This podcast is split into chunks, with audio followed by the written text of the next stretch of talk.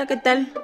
Sean bienvenidos a este video que les voy a compartir un tema muy interesante. Espero les agrade. El video está titulado ¿En dónde estamos?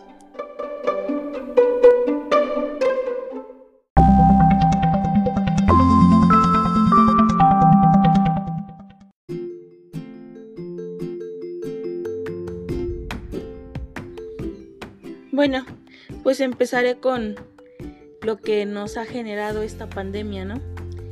Y pues la misma pandemia nos ha generado nuevos cambios a toda la sociedad en general. Todo esto a razón de que surgió esta paralización de todas las actividades de todos.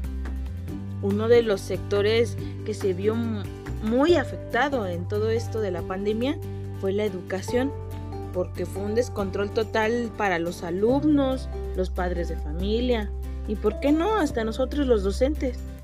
Fueron cambios muy drásticos. Eh, los alumnos tuvieron que tomar clases desde, desde su casa, realizar trabajos en un tiempo determinado, el acostumbrarse a que otra persona los apoyara, los guiara en este aprendizaje, ya sea eh, madres, eh, padres, hermanos, primos, tíos, etcétera, que ellos mismos les explicaran las actividades. O sea, sí, sí tenían al, mismo docente al lado, pero no era lo mismo estar presencial, ¿no?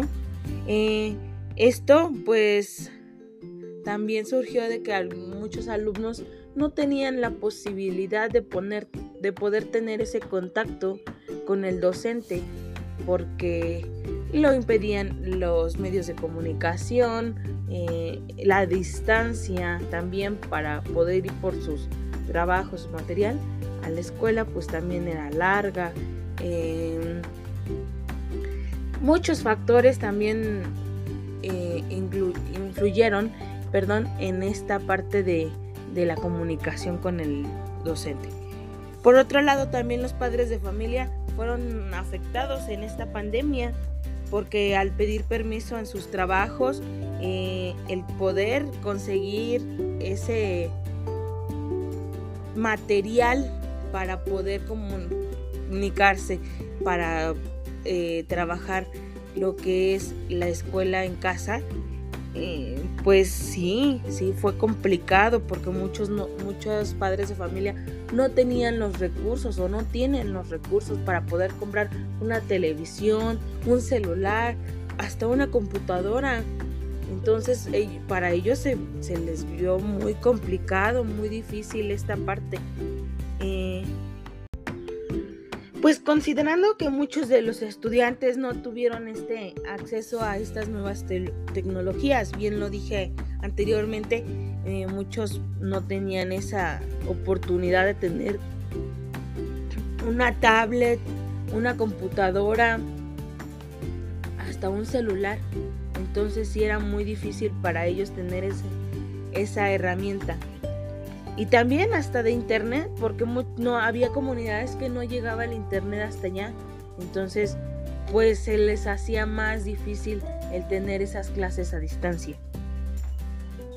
Y esto, el no tener esto, eh, generó pues lo que es la, la modalidad híbrida y que hoy agradecen muchos que se haya empezado esta, esta modalidad, puesto que es la combinación de clases presenciales y clases a distancia.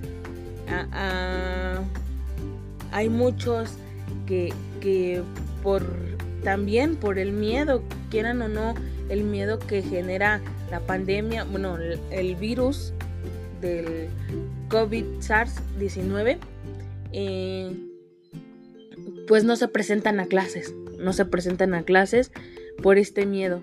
Y hay otros que a pesar del miedo tienen la necesidad de presentarse a esas clases. ¿Por qué? Vuelvo a repetir, no hay los medios de comunicación para poder trabajarlos a distancia. Y pues este modelo nos ayuda a promover la autonomía, la motivación, el ser responsables. A lo mejor esta modalidad ya no suena nueva para algunos. Sin embargo, la pandemia puso de manifiesto que esta modalidad se quede y por ende pues tenemos que adaptarnos a estos nuevos cambios.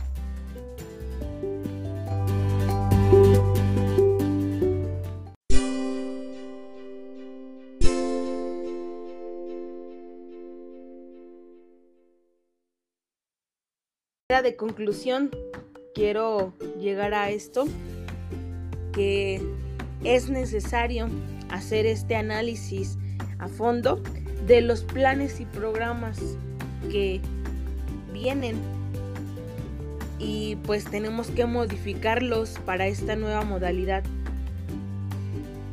¿Qué es lo que sí vamos a hacer a distancia? ¿Qué es lo que vamos a hacer presencial? Tenemos que eh, ir checando o el gobierno ir checando cómo, cómo vamos a trabajar estos planes y programas.